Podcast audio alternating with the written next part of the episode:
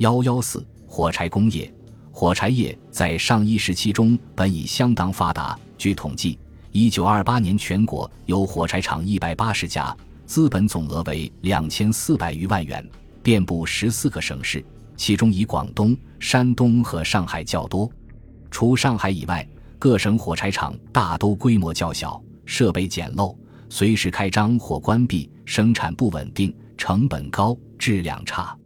一九二八年后，瑞典火柴商趁机向中国市场倾销火柴。瑞典厂商在东北收购许多日商火柴厂，借助其技术和资本的优势，生产廉价火柴，在华北城乡倾销，以图击垮华北的中国火柴厂。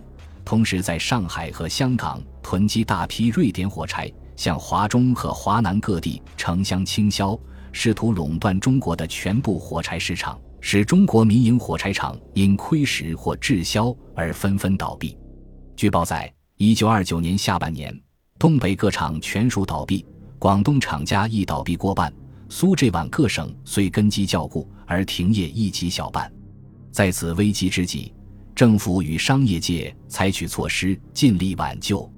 一九三零年十二月，南京政府将火柴进口税率由百分之七点五提高到百分之四十，加强国产火柴的竞争力，使进口火柴由一九三零年的一点七六六一万箱减少到一九三三年的一千四百六十一箱。火柴业集中地广东，一九三零年组织维业堂共同议定产销定额，避免同业竞争。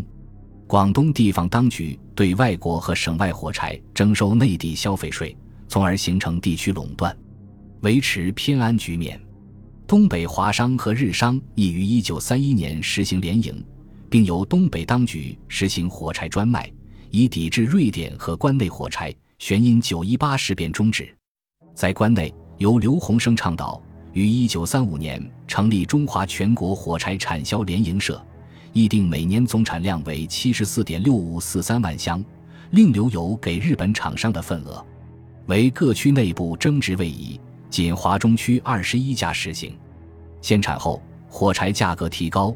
一九三六年，大中华厂以扭亏为盈，一些中等厂也有好转，但仍有些小厂亏累。民族火柴工业在国产火柴销路转快的刺激下，不仅原有工厂增加产量。而且又有许多新厂开设。